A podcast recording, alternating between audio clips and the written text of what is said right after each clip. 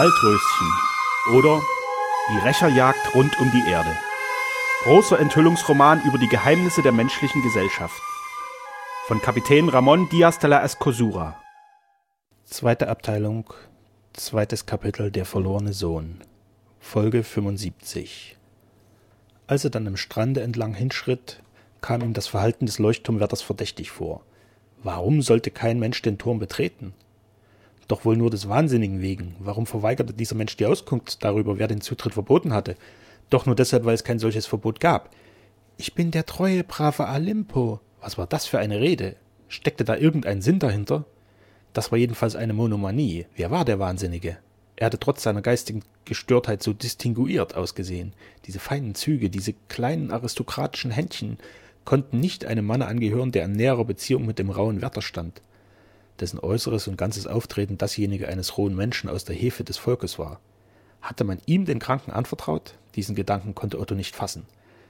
Der Sturm umsauste in allen Fugen rachende Leuchtturm war kein Ort, einen Wahnsinnigen zu beherbergen. Beim Sturm der aufgeregten, brüllenden und tobenden Elemente konnte ein geistig Gestörter die ihm so notwendige Ruhe nicht finden, Heilung aber noch viel weniger. Hier musste irgendein Geheimnis vorliegen. Dies schien dem Maler umso wahrscheinlicher, je mehr er darüber nachdachte. Darum beschloss er, sich den Eingang zum Turme zu erzwingen und zu diesem Behufe den Meirer aufzusuchen als den einzigen, von welchem ein etwaiges Verbot ausgegangen sein konnte. Er fand ihn in der Expedition und wurde von ihm sehr freundlich empfangen, da die beiden Männer sich von ihren Promenaden, wobei sie sich getroffen hatten, und von der Ressource her kannten. Womit kann ich Ihnen dienen, mein Herr? fragte der Beamte. Mit einer Auskunft, Monsieur. Wer hat den Zutritt zu dem Leuchtturm verboten? Meines Wissens niemand, lautete die Antwort. Ihres Wissens? Ich denke, dass Sie infolge Ihres Amtes jedenfalls der Mann sind, es am ehesten und besten zu wissen. Ja, wer hat denn von einem solchen Verbote gesprochen? Der Wärter.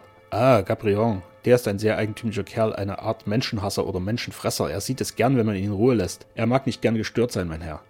Ah, worin könnte denn ein Mann gestört werden, der nichts zu tun hat, als des Abends seine Lichter anzubrennen und des Morgens wieder zu verlöschen? Gibt es vielleicht etwas Gesetzwidriges bei ihm, was er nicht sehen lassen will? Wie kommen Sie auf diese Idee, Monsieur? fragte der Bürgermeister erstaunt. Weil Sie von einer Störung sprechen, für welche ich keine Ursache aufzufinden vermag. Besonders, weil ihm die Trinkgelder doch willkommen sein sollten, und ferner, weil er mich mit einer Dringlichkeit fortwies, welche ganz aussah wie eine Grobheit, der eine unverkennbare Angst zugrunde lag. Ah, Sie waren bei ihm? Ja, ich wollte die Aussicht über die See genießen. Und er wies Sie fort, sogar mit ausgesuchter Ungezogenheit. Er sagte, der Zutritt sei verboten, wollte mir aber nicht mitteilen, von wem das Verbot ausgegangen ist. Und als ich es zu wissen begehrte, sah ich mich veranlasst, die Flucht zu ergreifen, um eine Tätlichkeit zu vermeiden, welche mir jedenfalls auch als Sieger nicht zur Ehre gereicht hätte. Das ist allerdings stark. Wir sind hier gewohnt, Gabrion seine Wege gehen zu lassen, aber wenn die Fremden, deren Besuch des hiesigen Bades uns doch nur willkommen sein muss, Ungezogenheiten zu erleiden haben, da muss man denn doch eingreifen. Sie werden Genugtuung haben. Ich werde sofort einen meiner Beamten beauftragen, nach dem Turm zu gehen und dem Wärter solche Ungebührlichkeiten unter Androhung einer Strafe zu untersagen. Ich habe nichts anderes erwartet, Monsieur, und ich danke Ihnen herzlich. Soll hier aber von einer Genugtuung wirklich die Rede sein, so ersuche ich Sie um die Erlaubnis, bei der Ausführung dieses Ihres Befehls gegenwärtig sein zu dürfen. Das steht ganz in Ihrem Belieben. Der Gendarm steht im Vorzimmer, er kann den Weg sofort antreten. So werde ich vorausgehen und ihn erwarten. Apropos, ich sah einen ältlichen Herrn im Turme, dessen Geist mir gestört zu sein schien. Wer ist dieser Mann? Es ist ein Verwandter Gabrions. Ein Verwandter? Hm. Ja, ein Vetter oder Oheim oder ähnliches. Wie heißt der und wer stammt der? Wie er heißt? fragte der Beamte verlegen. Ähm, hm, er heißt, ich glaube, ich weiß es selbst nicht. Gabrion hat ihn zwar angemeldet, aber nichts Schriftliches vorgelegt. Ich habe geglaubt, dass bei jeder Anmeldung die Vorzeigung gewisser Dokumente erforderlich sei. Ja, hm, eigentlich, ich werde das wohl noch besorgen müssen. Man hat so viel zu tun, dass es kein Wunder ist, wenn eine solche Kleinigkeit übersehen wird. Damit musste der Maler sich begnügen. Er ging, und zwar wieder nach dem Turme. Da er hart an den Klippen des Ufers hinschritt, so konnte er von Gabrion nicht gesehen werden. Er hatte kaum eine Minute gewartet, so sah er den Gendarm kommen. Sind Sie der Herr, welcher mich erwartet? fragte dieser. Ja, es tut mir leid, Sie meinetwegen belästigt zu sehen. Hier haben Sie eine kleine Entschädigung. Er griff in die Tasche und gab ihm einen Fünf-Frankentaler, bei dessen Anblick der Gendarm, der ein so hohes Trinkgeld wohl noch nie gesehen hatte, ein Gesicht machte, welches erwarten ließ, dass er seine Pflicht mit dem allergrößten Eifer erfüllen werde. Kommen Sie, mein Verehrtester, sagte er, wir werden diesem Gabrion einmal zeigen, wie er sich gegen Herrn von Ihrer Großmut zu betragen hat. Lassen Sie mich voransteigen und warten Sie auf der Treppe, sagte Otto. Als er die Tür erreichte, war dieselbe verschlossen, aber er bemerkte einen Klingelzug, welchen er bei dem vorigen Besucher nicht gesehen hatte. Er klingelte, und nach einiger Zeit wurde die Türe geöffnet. Der Wärter blickte hervor und rief, als er Otto erkannte, mit ärgerlichster Stimme: Sie wieder? Das ist stark, packen Sie sich zum Teufel! Er wollte die Tür zuschlagen, aber Otto hielt sie fest. Lassen Sie offen, sagte er, ich will den Leuchtturm besteigen. Ich habe Ihnen bereits gesagt, dass dies verboten ist. Sind Sie taub? Und ich habe Ihnen bereits gesagt, dass ich wissen will, wer es verboten hat. Das geht Sie nicht an. Fort. Er wollte die Tür mit Gewalt zuziehen. Da aber kam der Gendarm herbei. Er hatte die Unterredung gehört. Was fällt dir ein, Gabriel? sagte er. Wer hat dir den Befehl gegeben, solche Besucher abzuweisen? Der Wärter war beim Anblicke des Beamten überrascht zurückgetreten. Soll ich mir denn gefallen lassen, dass ein jeder hergelaufene Mensch mich stört und belästigt? Sieht dieser Herr wie hergelaufen aus? Du Grobian, rief der Gendarm. Ich werde dich sofort arretieren, wenn du noch ein einziges solches Wort sagst. Ich habe dir auf den Befehl des Herrn Bürgermeisters zu melden, dass der Besuch des Leuchtturms nicht verboten ist. Kommt noch ein solcher Fall vor, so wirst du abgesetzt. Verstanden? Dieser Herr wird uns melden, ob er sich abermals über dich zu beklagen hat. Richte dich danach. Der Gendarm schritt nach diesen Worten mit der stolzen, selbstbewussten Miene eines siegreichen Helden die Treppe wieder hinab. Otto trat in das Gemach. Der Wärter begrüßte ihn mit keiner Silbe, sondern stieg in höchster Eile die zweite Treppe empor, ohne sich scheinbar weiter um ihn zu bekümmern. Der Maler folgte langsam. Als er das zweite Gemach erreichte, sah er die alte Wirtschafterin, welche auf einem hölzernen Schemel saß und ihn mit den Blicken eines mordlustigen Krokodils anglotzte. Er achtete nicht auf sie und stieg höher. Die dritte Abteilung des Turmes war in zwei kleine Gemächer geteilt. Das eine derselben war verschlossen, aber Otto hörte drinnen deutlich die Stimme des Wahnsinnigen und die klagenden Worte Ich bin der treue, gute Alempo. Jetzt wusste Otto nun, dass Gabrion so schnell emporgestiegen war, um den Geisteskranken einzuschließen damit der Besuch ja in keine nähere Berührung mit ihm komme. Der Wärter stand in einem anderen Gemache und beobachtete mit finsterer Miene, ob Otto Notiz von den Worten nehme, die er hörte. Warum schließen Sie den Kranken ein? fragte er. Das geht Sie nichts an, sagte der Gefragte rau und verbissen. Haben Sie etwa kein gutes Gewissen in Beziehung auf diesen Patienten? Herr, brauste Gabriel auf, was kümmert Sie meine Familie? Ich bin gezwungen, Ihnen Zutritt zu gewähren, aber sobald Sie mich beleidigen, werfe ich Sie die Treppe hinab. Sie? Mich? fragte Otto geringschätzend. Wenn es mich nicht ekelte, lägen Sie bereits unten. Er stieg weiter und hatte noch vier Abteilungen zu passieren, ehe er den Lampenapparat erreichte. Die Aussicht hier oben war allerdings großartig, aber sie konnte in diesem Augenblick auf den Beschauer den gewaltigen Eindruck, den sie ein anderes Mal gemacht hätte, nicht hervorbringen. Seine Gedanken waren bei dem Wahnsinnigen, welcher einen tiefen Eindruck auf ihn gemacht hatte. Es schien ihm über allen Zweifel gewiss zu sein, dass hier irgendein schlimmes Geheimnis vorliege. Er sann und grübelte, kam aber immer wieder zu dem Resultat, dass ihm die Sache nichts angehe. So stieg er denn, ohne die Aussicht genossen zu haben, wieder hinab. Er fand Gabrion noch immer vor der Türe des kleinen Gemaches, welches er wie ein wilder, bissiger Kettenhund bewachte, und schritt an ihm vorüber, ohne ihn eines Blickes zu würdigen oder ihm ein Geschenken zu verabreichen. Er hatte sich den verweigerten Zutritt erzwungen, das war für jetzt genug. Aber der Gedanke an den Wahnsinnigen verfolgte ihn den ganzen Tag hindurch. Und des Nachts träumte ihn, er sei wahnsinnig und werde von Gabrion vom Turm herab in die See geworfen. Er kämpfte mit aller Anstrengung gegen die wilden Fluten und erwachte in Schweiß gebadet. Am Nachmittage ging er, um die Geliebte zu besuchen. Sie sah ihn kommen und eilte ihm aus dem Tore entgegen. Das war so schön, so wonnig. Seine Brust hob sich und sein Herz wurde weit, als ob eine ganze Welt voll Glück in ihm wohne. Gerade so dachte er es sich, dass sie als sein liebes, süßes Weib ihm zur Umarmung entgegeneilen werde, wenn er von einer Wanderung oder einem Ausgange heimkehrte. Er hätte sie umarmen und küssen mögen, so schön, so lieb und gut stand sie vor ihm, aber drin im Zimmer saß der Vater am geöffneten Fenster, und da war es geraten, sich zu beherrschen aber der Blick seines Auges sagte ihr, wie selig er sich fühlte. Willkommen, Otto, sagte sie. Vater fühlt sich heute noch wohler als gestern. Wir haben bereits nach dir ausgeschaut. Wirklich? fragte er innig, ihr in die seelenvollen Augen blickend. Oh ja, seit langem schon, antwortete sie. Hätte ich das gewusst, so wäre ich schon längst gekommen. So will ich dir sagen, dass du mich niemals warten lassen darfst, Otto. Ich bin so glücklich, wenn du bei uns bist und ich bemerke, dass Vater dich gern leiden mag. Tut er das? Ja, du hast ihm gefallen. Ich danke dir, mein Leben. Erst jetzt bin ich sicher, dass wir glücklich sein werden. Sie waren bei diesen Worten in den Flur getreten, und da kein Mensch zugegen war, so schlang er den Arm um sie, hob ihr Köpfchen empor und küsste sie auf die ihm so voll und warm entgegenblühenden Lippen. Sie schloss die Augen und trank seinen Kuss wie eine Himmelsgabe. Ihr voller schwellender Busen hob sich, ihre Hand legte sich um ihn. Er atmete ihren würzig reinen Odem und küsste und küsste sie immer wieder und immer wieder, bis sie sich ihm entzog und mit reizendem Schmollen warnte. Nicht zu viel, du Kühner, du Böser, Vater merkt es sonst. Komm. Sie traten ein. Sein Auge leuchtete noch, trunken von der Wonne dieses Augenblicks, und ihr schönes Angesicht glühte wie die Farbe der Rosenknospe, welche schwillt, um aufzubrechen und den Strahl der Sonne zu saugen. Der Herzog bemerkte es, aber er tat, als sähe er nichts und sagte Willkommen, Herr von Rodenstein, ich habe Sie bereits erwartet, um Ihnen zweierlei recht sehr Gutes mitzuteilen. Bei diesen Worten lachte aus seinen hageren Zügen ein Strahl inniger Freude. So muss ich mein spätes Kommen entschuldigen, antwortete Otto, aber eine gute Nachricht zu hören ist es nie zu spät. Ich hoffe es. So hören Sie. Erstens sollen Sie mit uns dinieren. Ist Ihnen das recht? Otto nickte mit dankbarem Lächeln. Diese Einladung war ihm ja ein neuer Beweis, dass er das Wohlwollen des Kranken besitze. Er fühlte in diesem Augenblicke nicht die geringste Spur seines früheren Menschenhasses, seiner Verbitterung mehr und antwortete Ich akzeptiere mit Freuden. Sie dürfen überzeugt sein, dass ich mich innig beglückt fühle, Ihnen Gesellschaft leisten zu können. Der Ulsuna freundlich, die Gesellschaft eines Patienten ist nicht immer angenehm. Flora wird die Aufgabe haben, dies auszugleichen. Nun aber schnell meine zweite Nachricht, die jedenfalls noch besser ist als die erste, wenigstens für mich. Ich fühle mich nämlich heute noch viel, viel wohler als gestern. Dieser Trank von Dr. Sternau tut Wunder.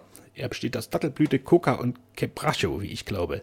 Ich fühle mich so munter, so stark und rüstig, dass ich eine längere Tour machen möchte, zu Fuß oder auch zu Pferde, etwa von hier bis Petersburg oder noch weiter. Es war rührend, den abgemagerten Mann diese Worte sagen zu hören. Floras Blicke hingen mit unendlicher Liebe an seinem Munde, und Otto ergriff seine Hand, drückte sie an seine Lippen und beteuerte mit vibrierender Stimme Glauben Sie mir ja doch, dass ich Gott recht innig danke, dass es Sie von neuem hoffen lässt. Fast bin ich auf Freund Sternau eifersüchtig. Ich wollte, ich könnte einiges zu Ihrer Genesung beitragen. Das können Sie ja, antwortete der Herzog. Eine freundliche Gesellschaft ist für den Kranken immer erquickend. Wenn meine Genesung mit solchen Riesenschritten vorwärts schreitet, so darf ich allerdings sicher sein, dass Sternaus Voraussagung sich erfüllt und ich in kurzer Zeit meine Reise antreten kann. Könnte ich Sie begleiten? wünschte Otto. Des Vaters wegen ja. Verfügen Sie frei über Ihre Zeit? Oh doch, es ist auch nicht allein des Vaters wegen. Es würde mir eine große Beruhigung sein, Sie während Ihrer Reise unter sorgsamen Augen zu wissen. Ich danke Ihnen, sagte Ursula nachdenklich. Vielleicht sprechen wir über diesen Punkt noch einmal ausführlicher. Aber, Flora, willst du nicht befehlen, dass man serviere? Flora klingelte und der Diener trat ein. Jetzt erst erkannte Otto, dass diese so reich galonierte Domestike zu Flora gehörte. Ah, war sie so wohlhabend? Aber wie staunte er erst, als die Tafel gedeckt wurde und sämtliche Geschirre von der feinsten getriebenen Silberarbeit waren. Dieses Porzellan war echt chinesisches und dieses Silber war massiv. Tafeltuch und Servietten waren vom feinsten, teuersten französischen Leinen und dieses Geschirr war, er saß zu weit entfernt, um es genau erkennen zu können, mit einer Krone gekennzeichnet. Träumte er? Der Diener lud ein, Platz zu nehmen. Als der Maler die Serviette entfaltete, hätte er sie vor Schreck fast fallen lassen. Sie war mit einer Herzogskrone gekennzeichnet und darunter befand sich das Monogramm E.O. Das sollte natürlich Eusebio von Olsuna bedeuten, was er aber noch nicht wusste. Beide, der Herzog sowohl wie seine Tochter, sahen sein Erschrecken und weideten sich im Stillen daran, ohne ein Wort zu verlieren. Tausend Gedanken drangen auf ihn ein, und darunter war auch einer, der ihn beruhigte – Konnte der Vater seiner Geliebten nicht der Beamte eines hohen Aristokraten sein, in dessen Aufbewahrung sich dieses kostbare Tafelzeug befand? Ja, so war es jedenfalls. Und um den Geliebten festlich zu bewirten, hatte Flora sich das Vergnügen gemacht, es einmal für sich zu benutzen. Dieser Gedanke gab ihm seine Fassung wieder, so dass er frei von Sorgen an der Unterhaltung teilnehmen konnte, welche fast nur zwischen ihm und Flora geführt wurde. Der Diener hatte sich entfernt, da Flora die kleinen Handreichungen übernommen hatte. Welche Seligkeit durchströmte ihn, wenn sie so hausfraulich für ihn besorgt war und das Beste für ihn auswählte. Sie reichte ihm etwas dar, er griff danach und dabei berührte er ihr Händchen. Es war nur eine leise, kaum bemerkbare Berührung, aber sie durchzuckte dennoch seinen Körper wie ein magnetisches Fluidum. Auch Flora schien dasselbe zu fühlen, denn stets, wenn ihre Hände sich gestreift hatten, flog eine tiefe Röte über ihr Gesicht. Der Herzog aß wenig, aber mit sichtbarem Behagen. Der böse Husten schien ihn fast ganz verlassen zu haben. Sternau ist ein Wundermann, sagte er. Möchte doch jeder meiner Wünsche für ihn ein Segel sein, welches ihn glücklich durch die Fluten führt. Ich beneide seine Eltern. Ein solcher Sohn, der die Mühen der Eltern so überreichlich belohnt, ist ein Glück, dessen Größe nur ein Vater und eine Mutter empfinden kann. Sein Vater ist leider schon längst tot, bemerkte Otto. Ah, das bedauere ich. Was war er? Er starb als Professor. Er war ein sehr gelehrter Mann und liebte Weib und Kind über alles. Er hatte seine Frau in Spanien kennengelernt. In Spanien? War er dort? Ja, er war Erzieher in einem vornehmen Hause und sie Erzieherin in einem ebensolchen. Der Herzog horchte auf, und auch Flora blickte auf den Sprecher. In welchem Hause war sie Gouvernante? fragte der Herzog, welcher aber keineswegs ahnte, wie nahe er der Entdeckung sei, nach welcher er bisher so vergeblich getrachtet hatte. Beide waren zur gleichen Zeit engagiert in Saragossa bei einem Bankier, hm, ich glaube, der Name ist mir doch entfallen. Da legte der Herzog das Messer fort. Seine Augen öffneten sich und über sein bleiches Gesicht zog eine Welle roten Blutes. Papariflora, die dies bemerkte, warnt, obgleich sie selbst tief erregt war. Nimm dich in Acht. Lass mich, ich bin stark genug, wehrte er sie ab. Mit einer Stimme, die vor Erwartung plötzlich ihren natürlichen Klang verloren hatte, nur stockend und fast heiser tönte, sagte er, Hieß dieser Bankier vielleicht Salmono? Salmono, ja, Salmono war der Name, antwortete Otto. Aber nein, Herr, was ist Ihnen? rief er dann bestützt. Olsuna war in die Lehne des Stuhles zurückgesunken und hatte die Augen geschlossen. Alles Blut, alles Leben schien aus seinem Körper gewichen zu sein. Flora war aufgesprungen und schlang angstvoll die Arme um ihn. Vater, mein Vater, rief sie, ich wusste es. Erwache, lieber Papa, hörst du mich? Ich bin es da. Deine Flora ist bei dir. Sie drückte schluchzend seinen Kopf an sich. Auch Otto war herzugetreten. Er ergriff eine Kristallkaraffe, welche Wasser enthielt, aber diese Hilfe war nicht nötig, denn der Herzog öffnete die Augen, warf einen unbeschreiblichen Blick empor, drückte dann die Hand der Tochter und sagte Ängstige dich nicht, mein Kind, ich war nicht ohnmächtig, aber es drang auf mich ein wie die Flut eines ganzen Meeres von Wonne, Glück und Seligkeit. Aber noch ist das keine sichere Nachricht, noch muss ich die Antwort auf weitere Fragen haben. Aber wirst du stark genug sein, mein Vater? Ja, das versichere ich dir. Wie um zu beweisen, dass er keine Schwäche fühle, erhob er sich, richtete das Auge erwartungsvoll auf Otto und sagte Sind Sie mit den weiteren Schicksalen der Frau Sterner bekannt, Herr von Rodenstein? Ich glaube es, antwortete dieser, gar nicht begreifend, dass diese Schicksale ihn so interessieren, ja so tief ergreifen konnten. So sagen Sie mir, ob die Stellung bei dem Bankier Salmono Ihre letzte gewesen. Nein, sie ging in eine andere Kondition ein, welche aber nicht von langer Dauer war. Sie wurde Erzieherin der Prinzess Flora von Olsuna. Da fuhr der Herzog mit beiden Händen nach seinem Kopfe. Aber er nahm sich mit all seinen Kräften zusammen, stützte sich auf die Lehne des Stuhls und auf die Schulter seiner Tochter und fragte, wie war ihr Mädchenname? Wilhelmi. Flora, Kind, Kind! Mit diesem jauchzenden Aufrufe öffnete er die Arme. Flora umfing ihn und hielt ihn fest an seinem Herzen liegen. Beide schluchzten laut wie Kinder. Otto konnte zwar den Vorgang nicht begreifen, aber er trat näher, um den Herzog nötigenfalls zu stützen. Diesem liefen die hellen Tränen über die Wangen. Erlöst, erlöst, endlich, mein guter, gnädiger, barmherziger Gott, wie danke ich dir, rief er. Erst sendest du mir den Retter von dem leiblichen Tode, nun steht hier ein zweiter Bote, der mir auch für das arme, so lange gemarterte Herz das Evangelium bringt. Er legte bei diesen Worten die Hand auf Ottos Achsel. Ist das wirklich, wirklich so, wie Sie es mir sagen? fragte er. Ja. Flora, halt mich fest. Ich fühle, dass alle meine Fasern beben. Setz dich, Papa, leg dich, bat sie. Es ist zu viel für dich. Sie selbst aber erzitterte auch an allen Gliedern und ihre Wangen waren vor Erregung mit tiefer Blässe bedeckt. Nein, stehend will ich das weitere hören. Stehend ja.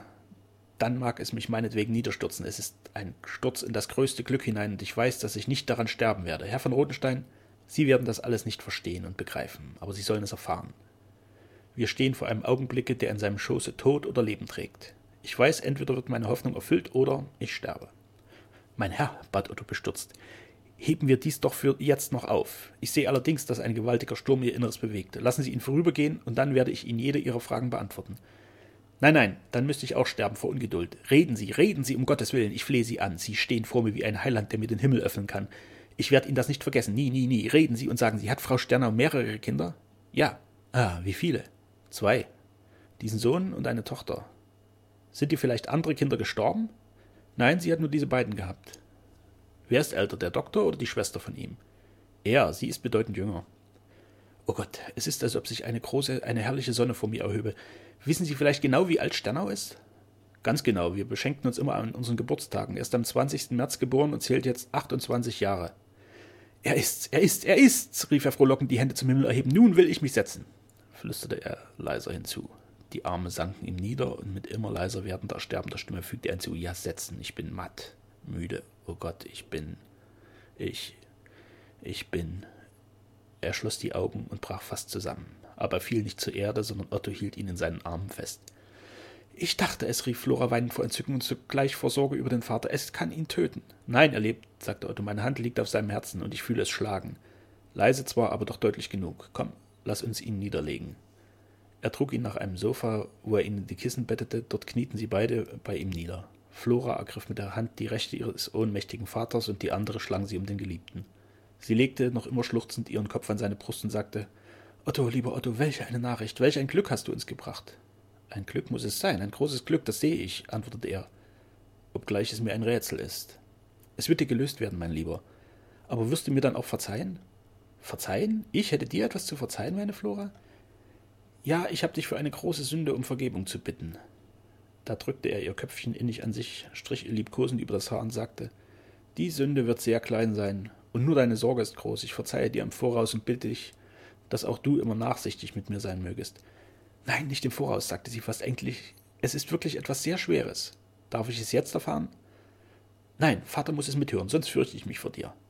Er lächelte glücklich und drang nicht weiter in sie.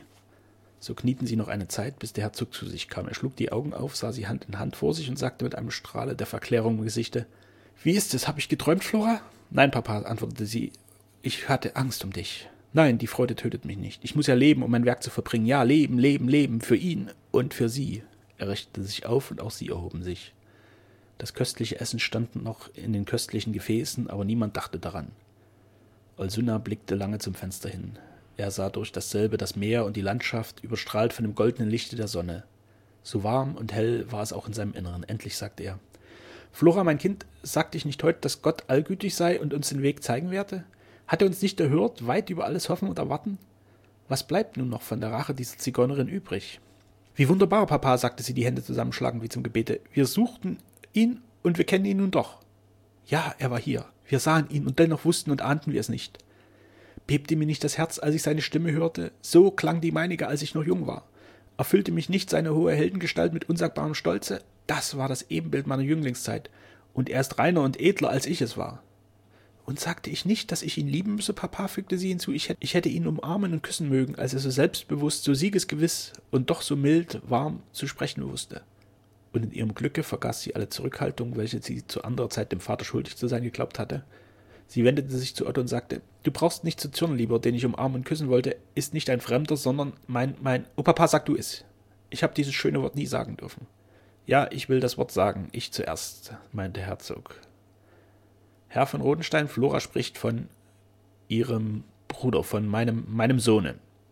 Bei diesen letzten Worten strahlte sein Gesicht vor Liebe und vor Stolz. Sie haben einen Sohn? fragte Otto auch in freudigster Überraschung. Oh, so erlauben Sie, dass ich mich nach ihm erkundige.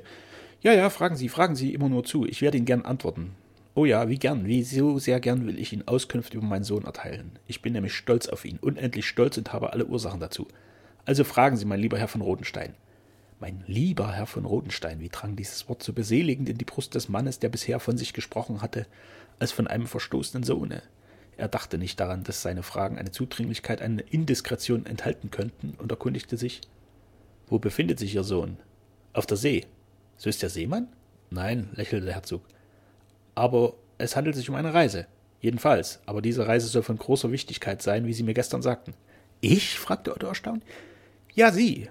Wir sprachen doch von meinem Sohne. Das Gesicht Ottos war jetzt ein sehr beredtes Fragezeichen. Jetzt lachte der vor kurzem noch todkranke Mann so vergnügt wie seit langer Zeit nicht und sagte, ja, wir haben von ihm gesprochen. Sie haben ihn sogar gesehen und mit ihm gesprochen. Ja, Sie haben ihn zu mir geschickt, wie Sie sich erinnern werden. Ich? Mein Gott, ich bin ja ganz irre, ganz fassungslos. Sie sandten ihn zu mir, damit er mich vom Tode erretten möge. O Himmel, Sie sprechen von Sternau? fragte Otto, der befürchtete, dass der Herzog im Fieber redete. Ja, von Dr. Sternau, von meinem Sohne. Da warf Otto einen ängstlichen Blick auf Flora. Er fürchtete für die Zurechnungsfähigkeit ihres Vaters, aber auch sie sah ihn mit einem von Glück strahlenden Auge an und sagte Du darfst es glauben, Otto, Sternau ist mein Bruder. Da fuhr er von dem Stuhl in die Höhe und rief Aber davon weiß ich ja gar nichts, nicht ein einziges Wort. Oh, auch wir haben es nicht gewusst, meinte Olsona, Sie selbst sind es gewesen, der uns es gesagt hat. Otto kam aus dem Unbegreifen gar nicht heraus, aber Flora kam ihm zu Hilfe. Wir wollen ihn nicht martern, Papa, sondern es ihm sagen. Sternau ist mein Bruder, ohne dass wir es gewusst haben, und auch er hat es jedenfalls nicht gewusst. Ja, fügte der Herzog hinzu, ich habe Ihnen vorhin gesagt, dass ich Ihnen dankbar sein werde, solange ich lebe, und darum will ich Ihnen ein Geständnis machen, obgleich Sie mich dann vielleicht hart beurteilen mögen. Ich kannte Frau Sternau kurz vor ihrer Vermählung. Ihr Sohn ist auch der meinige, obgleich er den Namen eines anderen trägt. Ah, rief Otto, dem es nun endlich klar wurde. Habe ich dir nicht gesagt, Flora, dass er dir so ähnlich sehe? Ja, aber da hatte ich ihn noch nicht gesehen, da hatte ich noch keine Ahnung von dem, was ich heute von dir erfahren habe. Ich bin nämlich Spanierin. Signora Wilhelmi war meine Erzieherin. Da richtete der Maler einen raschen Blick auf beide und sagte, so sind Sie der Bankier Salmono? Nein, lachte der Herzog vergnügt. Nicht, welch Rätsel, aber Signora Wilhelmi ist nur an zwei Orten gewesen, bei Salmono und beim Herzoge von Ulsuna. Nun, sagte der Herzog, ich sah vorhin bei Beginn der Tafel, dass Sie unser Wappen mit einiger Befremdung betrachteten. Kennen Sie diese Krone? Es ist eine herzogliche, mein Herr. Richtig, und mein Monogramm haben Sie auch bemerkt? E.O.? Allerdings. Nun, das ist mein Name. Eusebio, Herzog von Ulsuna. Meine Tochter hier, Sie verzeihen, dass ich sie Ihnen noch nicht vorgestellt habe, ist eine Prinzessin von Ulsuna. Eine herzogliche Prin Otto von Odenstein stockte, er brachte das Wort nicht heraus. Es war ihm, als sei mit ihm mit einer Keule ein fürchterlicher Hieb versetzt worden. Er wankte, da eilte Flora auf ihn zu, er aber streckte den Arm abwehrend gegen sie aus. Er raffte sich mit aller Gewalt zusammen, sein ganzes Innere bebte, er fühlte sich tausendmal unglücklicher als je zuvor und sagte, Bleiben Sie durchlaucht. Ich war einige Tage glücklich und ich werde den Himmel preisen für diesen Lichtblick in meinem dunklen Leben, aber ich kehre in meine Einsamkeit zurück, um von dieser einen zauberhaft schönen Erinnerung zu zehren bis an mein Ende. Mein Gott, Otto, rief sie, das sollst du ja nicht, das ist ja, was du mir verzeihen sollst. Ja, jetzt verstehe ich Sie durchlaucht, antwortete er. Sie sprachen von einer Sünde, die ich Ihnen zu vergeben habe. Es ist eine Sünde, eine große, schwere, eine fürchterliche Sünde. Es wird mir das Herz brechen. Ich habe den Fluch des Vaters getragen, für das Übrige aber sind meine Kräfte zu wenig. Es wird, er presste die Zähne knirschend zusammen, um sein Herz zu bemeistern. Er hatte die Lehne des Stuhles ergriffen, um sich daran festzuhalten. Der Sessel krachte in allen seinen Fugen, denn auf ihm ruhte jetzt das ganze Gewicht des Mannes, der vor Schmerz kaum mehr wusste, was er sprach. Es wird wieder finster um mich werden, finsterer als vorher und, und.